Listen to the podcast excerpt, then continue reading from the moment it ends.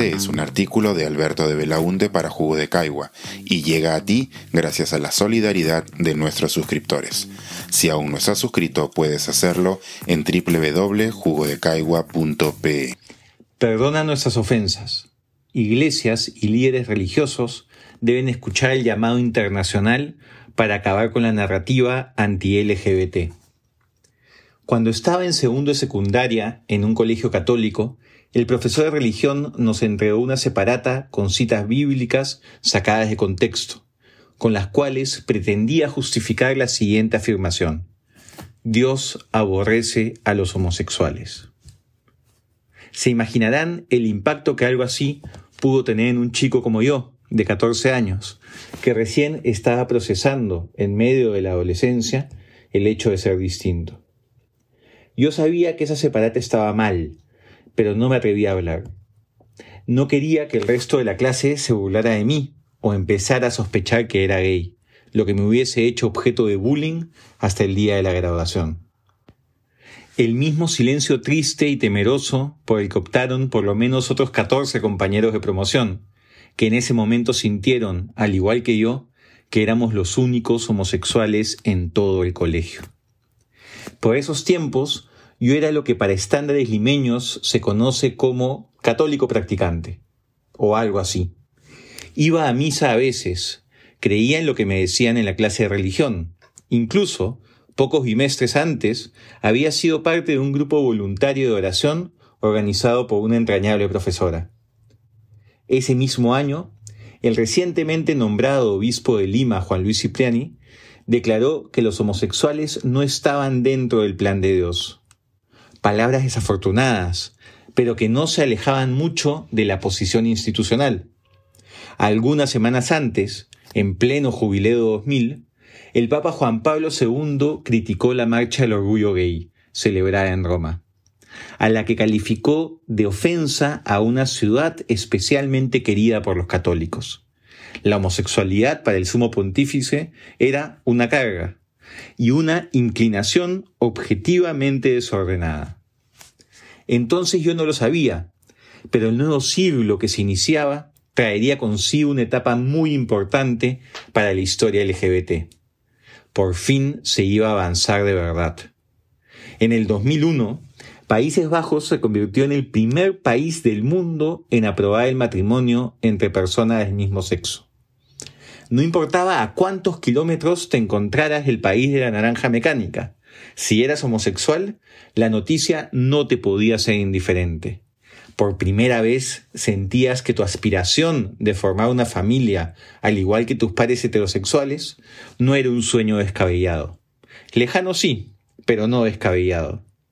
Desde ese momento, cada cierto tiempo uno escuchaba de países y estados subnacionales que avanzaban hacia el matrimonio igualitario. La esperanza crecía. Y en cada una de esas luchas, uno encontraba que la resistencia al cambio solía ser liderada por las iglesias. Entre ellas, la más mediática era la Iglesia Católica.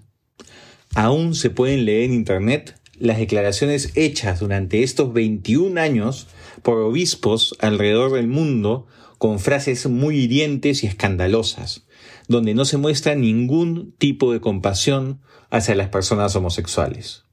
Se habla de inmoralidad, de la destrucción de la familia, e incluso se llega a responsabilizar este tipo de uniones de algunos desastres naturales. El actual Papa Francisco, reconocido por su actitud amigable y austera, declaró cuando era obispo de Buenos Aires que la ley de matrimonio entre personas del mismo sexo era una movida del diablo y que se pretendía destruir el plan de Dios. A veces pareciera que hay tímidos avances y algunas voces a contracorriente que brindan algo de optimismo, pero la posición institucional sigue siendo inflexible y las declaraciones desafortunadas se mantienen.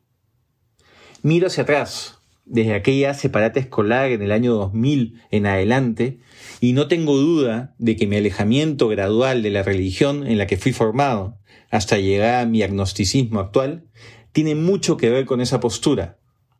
no solo estaban en contra de algo que iba a ayudar a muchísimos católicos homosexuales, sino que eran crueles e insensibles al expresarlo. ¿Esta era la religión que supuestamente se sustentaba en el amor al prójimo? Y lo mismo se le puede señalar a tantas otras iglesias y credos. El problema va más allá de la pérdida de fe. Esto tiene consecuencias concretas en la calidad de vida de las personas LGBT alrededor del mundo. La semana pasada, un grupo de expertos de derechos humanos y de las Naciones Unidas realizó una exhortación pública a las iglesias y líderes religiosos a considerar el impacto negativo que tiene la narrativa anti-LGBT en la violencia y discriminación que sufre esta comunidad. Los expertos que firman ese pronunciamiento nos recuerdan que el rechazo religioso a la diversidad sexual ha servido históricamente como justificación para la criminalización de la homosexualidad. En la actualidad, todavía son 69 los países donde son ilegales las relaciones del mismo sexo. La lista era mucho más grande hace pocas décadas.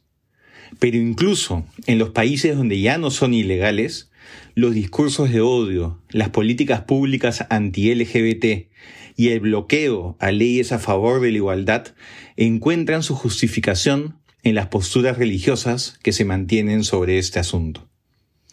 Y el impacto no solo es a nivel de las diversas estructuras sociales, hay también un profundo significado en la espiritualidad de las personas. La propia carta de los expertos así lo reconoce, y abro cita. Las tradiciones religiosas enseñan la necesidad de escuchar a los silenciados y elevar a los oprimidos. Nos piden que encontremos un terreno común en la experiencia humana. Urgen abrazar a los demás, especialmente a los que son diferentes. La fe motiva a muchos a trabajar incansablemente por el bien común al encontrar un propósito en la vida y hacer contribuciones únicas al mundo. Ellos inspiran a muchos a tomar decisiones que les permitan alcanzar su máximo potencial y ser su yo más auténtico para que puedan liderar con amor, coraje y bondad. En ese sentido, una perspectiva de fe inclusiva sobre la sexualidad y el género puede crear un espacio profundamente significativo de hospitalidad y aceptación, donde las personas pueden prosperar juntas, expresarse auténticamente y sentirse más cercanas entre sí. Cierro la cita. Espero de corazón que este mensaje cale en todos los templos, y en especial en la que alguna vez fue mi iglesia. Y si no, basta con acudir a una carta previa, escrita con varios siglos de diferencia y que debió estar presente en mi separata de segundo de media. Si alguno dice, yo amo a Dios y aborrece a su hermano, es un mentiroso. Porque el que no ama a su hermano, a quien ha visto, no puede amar a Dios a quien no ha visto. Primera carta de Juan, capítulo 4, versículo 20.